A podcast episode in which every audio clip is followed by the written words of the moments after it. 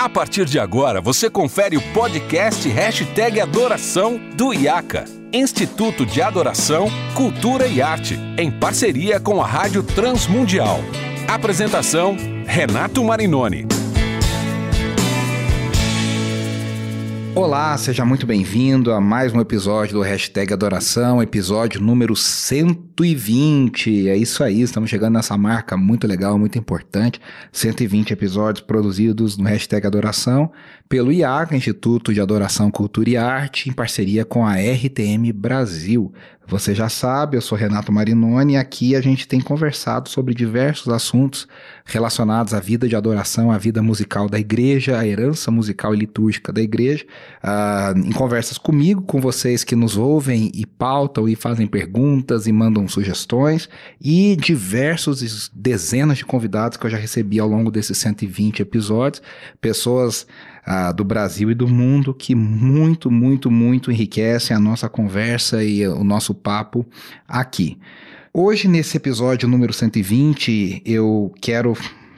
propor uma conversa de um tema muito interessante, muito atual, tendo em vista toda essa triste situação que está acontecendo em Israel, essa guerra horrorosa, matando tantas, tantos inocentes, essa renovada onda de ódio antissemitista que realmente é algo uh, horroroso do inferno que deve ser realmente uh, evitada, que deve ser combatida pela Igreja de Jesus e todo o nosso dever de orarmos pela paz das nações, orarmos pela paz de Israel e de orarmos para que os planos de Deus se cumpram nas nações da Terra, mas em todo esse episódio triste, lamentável, uh, com esses ataques desse grupo terrorista do Hamas e todas as vidas inocentes que estão sendo ceifadas em Israel e, e, na Palestina e dando lugar e voz a tiranos e terroristas e pessoas que promovem discurso de ódio e que procuram ah, uma oportunidade para poderem se manifestar. Infelizmente, no meio de tudo isso, há um renovado interesse positivo ah, por Israel, para entender qual o papel de Israel na história da salvação, para entender aquilo que Israel representa para o povo de Deus e na história que Deus está escrevendo em nós e através de nós. E dentro dessa perspectiva, sempre, sempre, sempre surgem muitas questões relacionadas à adoração e principalmente com a ideia escatológica, e eu tenho aqui falado nos últimos episódios, falei aqui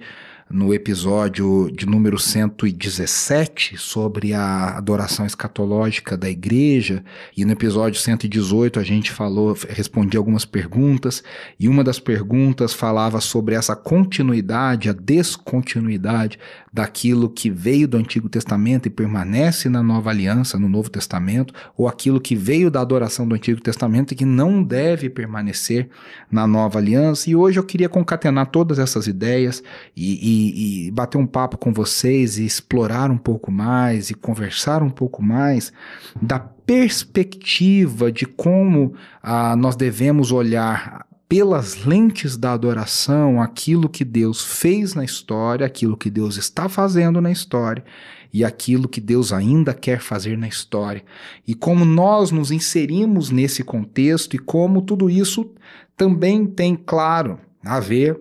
com a forma como nós encaramos a herança que nós recebemos da adoração do povo de Israel vinda do Antigo Testamento, como a igreja processa esses princípios de adoração para sua atuação agora, não mais ligadas a, a, a, uma cultura só, mas agora a uma adoração que permeia as nações da terra, em direção ao cumprimento de todas as coisas e como todas as coisas apontam para para o que Deus quer fazer e como nós podemos nos encaixar em todas essas coisas. Então a gente vai uh, começar conversando aqui sobre essas questões e como você e eu podemos ter clareza um pouco maior para nos movermos, para nos pautarmos, para tomarmos decisões e para entendermos como orarmos, como adorarmos, como cultuarmos, tendo em vista tudo isso que a gente conversou dessa herança recebida de Israel e daquilo que Cristo fez por nós e daquilo que nós ainda aguardamos para nós calibrarmos a nossa esperança no coração daquilo que Deus quer fazer. Eu gosto muito de uma da ideia do J.K. Bill, grande autor estudioso do Antigo Testamento, no seu livro O Tempo e a Missão da Igreja, uma teologia bíblica sobre o lugar da habitação de Deus, publicado no Brasil pelas edições Vida Nova, há uma versão mais pastoral e menor desse livro, publicada, chama Deus Mora Entre Nós, publicada pelas edições Loyola, uma, uma publicação católica uh, do, do J.K. Bill com outro autor, um coautor, mas é uma versão mais pastoral e mais acessível desse livro que eu mencionei, O Templo e a Missão da Igreja, publicado pelas edições Vida Nova. Eu gosto muito da visão do J.K. Bill ao apontar toda a história da humanidade, a história da revelação e aquilo que Deus tem feito do Éden à Nova Jerusalém, como o entendimento sobre onde Deus está habitando e onde Deus quer habitar. Então nós estamos falando consequentemente de templos, porque aonde Deus habita ali é um templo, o local onde Deus habita é o templo. Então, como os templos são entendidos ou são mudados ao longo da história da revelação e como isso nos faz entender o que Deus está fazendo e como a gente se encaixa naquilo que Deus está fazendo. Então, J.K. Bill ele vai colocar o Éden como o grande primeiro templo. Ele vai colocar o Éden como o grande primeiro templo. E, e depois ele até fala dessa expansão que deveria acontecer pelo governo de Adão como esse rei sacerdote,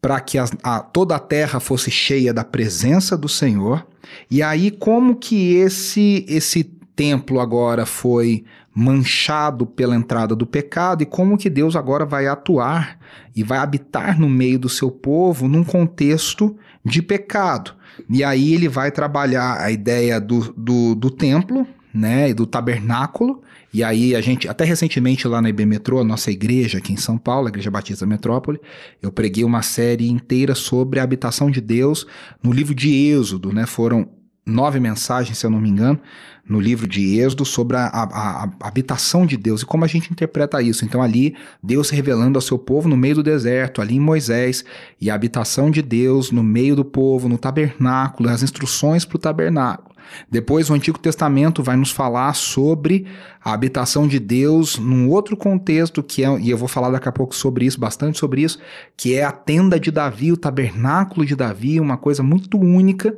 Depois, a construção do Templo de Salomão, a construção gigantesca e grandiosa do Templo de Salomão. Depois, esse templo é destruído pelos babilônios e, e, e, e tudo é derretido, destruído, queimado. O povo fica 70 anos no exílio. Quando esse povo volta, ali na, na, na geração de Esdras, Neemias e tudo mais que estava acontecendo, ah, ali com Ageu e todos os profetas dessa época pós-exílica, ah, há uma reconstrução de um templo que é chamado Segundo Templo, um templo muito menor, um templo muito mais simples do que era o Templo de Salomão, um templo sem a Arca da Aliança, porque a Arca foi destruída, sumiu, né? não se sabe o que aconteceu na verdade, provavelmente foi destruída é, no exílio, na, na, na invasão babilônica, e ali então um templo sem a Arca da Aliança, mas uh, que mantinha os sacrifícios, que mantinha as leis mosaicas, que mantinham ali as leis uh, dos rituais mosaicos, e uh, depois esse templo é reformado por Herodes no período já perto da, da, do nascimento da vinda de Jesus, e depois tudo que Jesus fala sobre o templo. E esse templo é esse segundo templo é destruído em 70 depois de Cristo na invasão de Jerusalém por Tito, nunca mais é reconstruído. Só que veja, tanto Ezequiel quanto Apocalipse Uh, apontam a, a, escatologia, né, a parousia, ou seja, o final de todas as coisas, o dia do Senhor, a, re, a vinda do reino de Deus, a restauração de todas as coisas, em figuras ligadas ao templo a um, vamos dizer, terceiro templo, que é o J.K. Bill chama de um templo escatológico. É um templo que está no final de todas as coisas, é um templo que simboliza o que Deus quer fazer e vai fazer na restauração de todas de todas as coisas. Então, e, e aí você pega a linguagem de, Isaías, você pega a linguagem de Jeremias, você pega a linguagem dos Salmos. Ah, todas as vezes que esses profetas, que os salmistas falam sobre a glória do Senhor, a vinda do Senhor, a presença do Senhor, o reino do Senhor, eles falam sobre o Senhor habitando em Sião, eles falam sobre o Senhor morando em Sião, eles falam sobre a presença de Deus em Sião. Isaías capítulo 2 diz que todas as nações subirão a Sião para aprender da lei do Senhor. E há muitos outros textos que são textos que você percebe pelo teor deles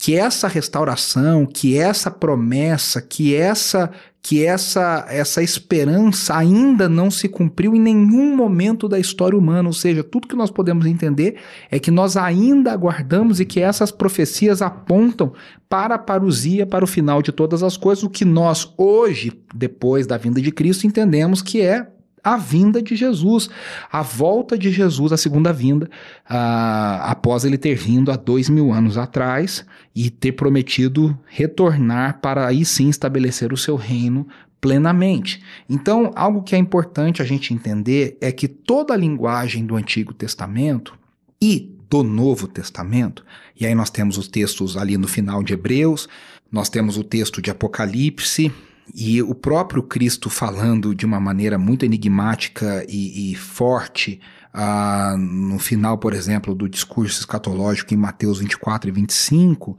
sobre a sua vinda em termos de uma restauração do templo, de uma restauração da adoração em Sião.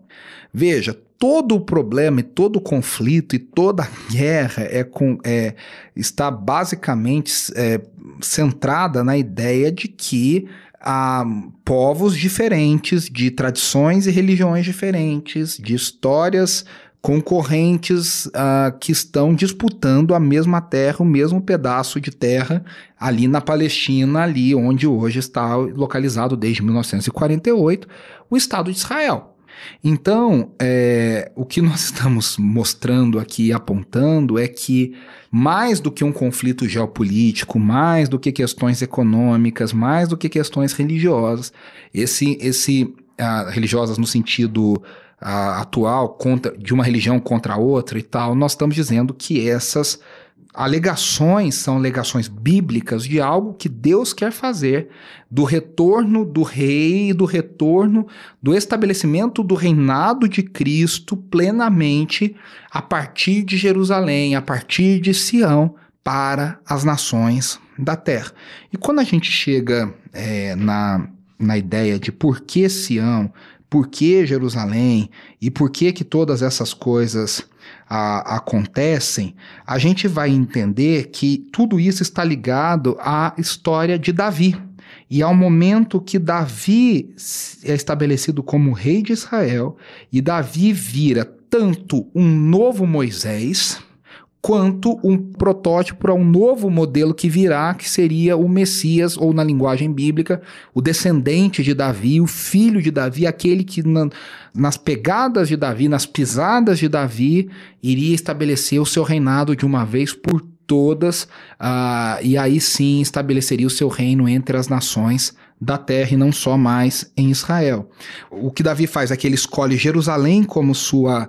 capital, e depois, além da sua capital política e por questões geográficas e tudo mais, Davi de decide, há aqui um, no texto bíblico, a ideia de que Davi decidiu e a ideia de que Deus lhe disse, que Deus lhe mandou, e no fim fica essa ideia, ah, parece paradoxal, mas na verdade no, na mentalidade hebraica bíblica complementar, de que Deus quis e Davi entendeu e as duas coisas cooperaram e a gente tem então o entendimento de que Davi agora vai estabelecer o templo do Senhor a habitação da Arca da Aliança também em Jerusalém. E aí o que, que acontece? Uh, às vezes a gente deixa de entender algumas coisas daquilo é, que está acontecendo. Eu, e eu vou citar aqui um livro e eu quero indicar aqui, publicado pelos meus amigos lá da F-Hop, pela editora deles, a F-Hop Books, e eu gentilmente ganhei isso de presente quando estive lá com eles. Uh, esse eu não sei se foi no começo desse ano de 2023 ou não foi no final do ano de 2022, mas isso não importa. Faz mais ou menos um ano que eu ganhei esse livro, chamado Do Silêncio a Canção do Peter Lightheart, a, a revolução da liturgia davídica, e eu indico para quem quiser se aprofundar e entender um pouco mais. Ele, o, o Peter diz assim: o sistema davídico de adoração também é importante para a compreensão da história da redenção da esperança de Israel expressa pelos profetas e do cumprimento dessa esperança na igreja primitiva. Veja só, ele está dizendo, e aqui depois eu vou mostrar para vocês que o J.K. Bill concorda com isso e o David Peterson, no seu Teologia Bíblica da Adoração, um livro uh, fantástico que é base para muitos outros autores e muitos outros livros, também concorda com isso. O N.T. Wright também vai concordar com isso, de que ah, o sistema davídico, o sistema estabelecido por Davi de adoração, ele foi único na história do Antigo Testamento. E ele apontava para algo que Deus iria fazer somente em Jesus, e Deus já começou a fazer em Jesus, mas Deus ainda irá fazer naquilo que nós ainda aguardamos na manifestação plena do reinado de Cristo. Então ele vai dizer que tem a ver com a esperança de Israel, Lembre-se que eu disse que a gente está falando sobre como a igreja bebeu nas, da, da, esperança de Israel, como nós herdamos essa esperança de Israel, mas aquilo que também já começou a se cumprir na igreja uh, primitiva. E aí ele fala assim: aqui estão as perguntas relacionadas com a lógica redentora da história, que iremos revisar. Primeira pergunta: por que Deus estabeleceu sua casa em Jerusalém de maneira específica? Por que, que ele não mudou de maneira fácil e direta do tabernáculo de Moisés para o templo de Salomão? Veja, o tabernáculo de Moisés, até a gente tem que lembrar como que a história bíblica acontece, né? E aqui é uma história grande, eu não tenho tempo para a gente falar de tudo isso, mas durante os dias de Samuel, de Eli, Samuel e Saul, a arca da aliança ficou fora de Israel. Ela ficou fora, na verdade, do, do tabernáculo. Ela foi levada pelos filisteus e essa história se conta de forma diferente lá em 1 e 2 Samuel, e Crônicas conta de um outro jeito, até o Peter aqui, o, o Lightheart, ele vai falar sobre como que as narrativas são construídas para dizer coisas diferentes como o Crônicas está muito mais, uh, o cronista está muito mais preocupado com uh, o sistema de adoração que Davi estabelece, Samuel está muito mais preocupado, o autor de Samuel está muito mais preocupado em estabelecer Davi como um rei guerreiro, e por isso ele conta essa história, mas quando você junta as duas narrativas, você vai ver essa história de que a Arca da Aliança foi levada pelos filisteus, ela fica um tempo trazendo maldição sobre os filisteus, depois ela é devolvida para Israel, e ela é colocada na casa é, provisoriamente, mas fica um bom tempo na primeira e depois um, um período pequeno na segunda, na casa de dois prováveis gentios, que é Abinadab, onde ela fica durante muitos e muitos anos, e Abinadab tinha um dos seus filhos, Uzá, que foi o que morreu por tocar a arca depois, e depois ela fica na. Davi tenta trazer a arca pela primeira vez para Jerusalém. Ele faz da forma errada, Uzá é fulminado. E a arca fica na casa de Obed-Edom, provavelmente outro gentio durante uh, mais um período até ser trazida para Jerusalém. E no período do reinado de Davi, essa arca fica em Jerusalém, e por isso que a pergunta, por que, que ela não é transferida direto do tabernáculo de Moisés para o templo de Salomão? Porque o tabernáculo de Moisés continuava operando mesmo sem a arca em Gibeon.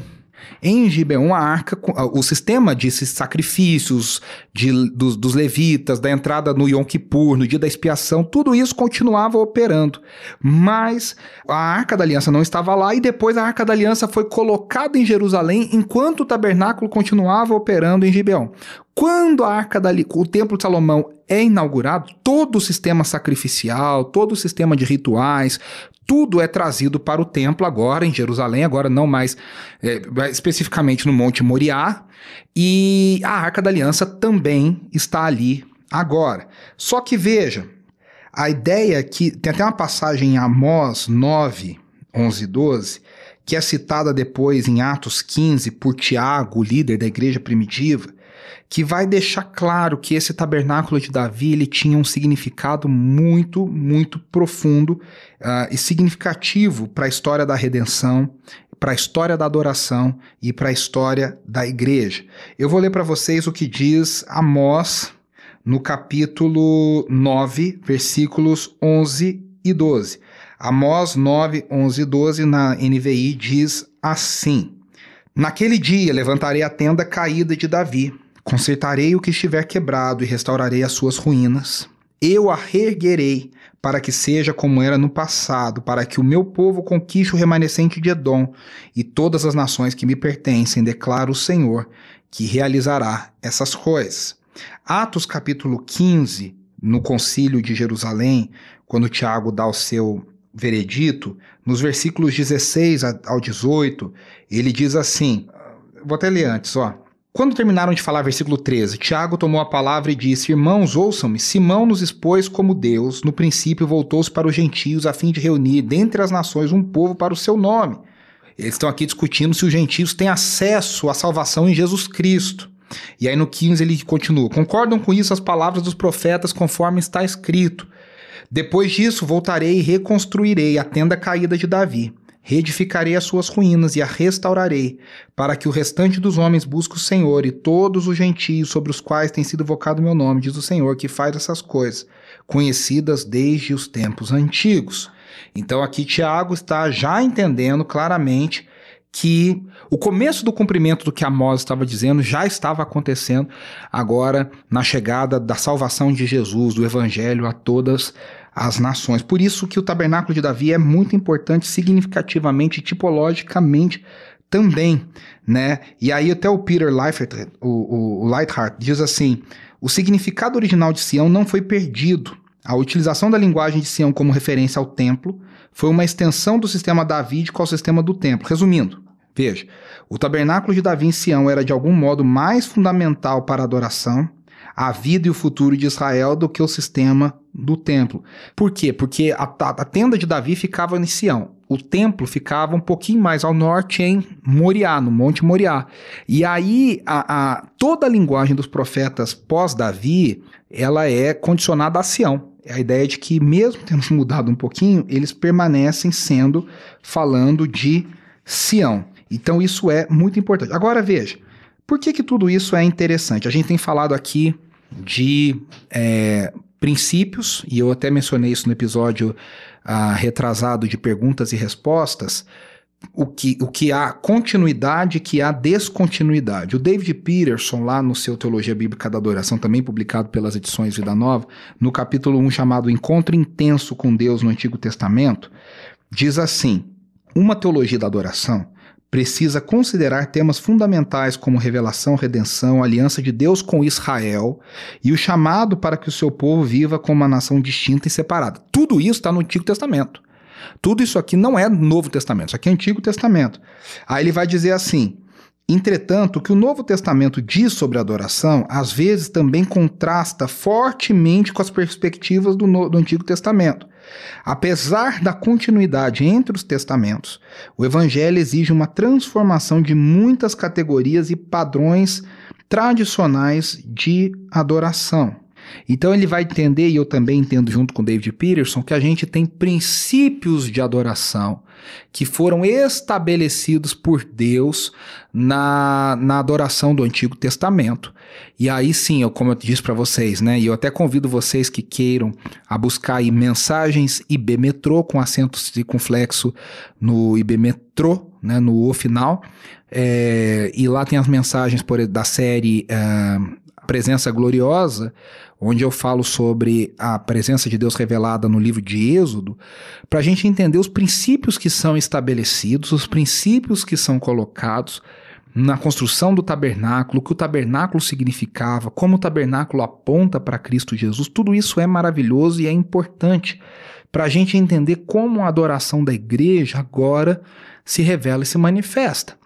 E como isso a, influencia a forma como nós adoramos hoje como igreja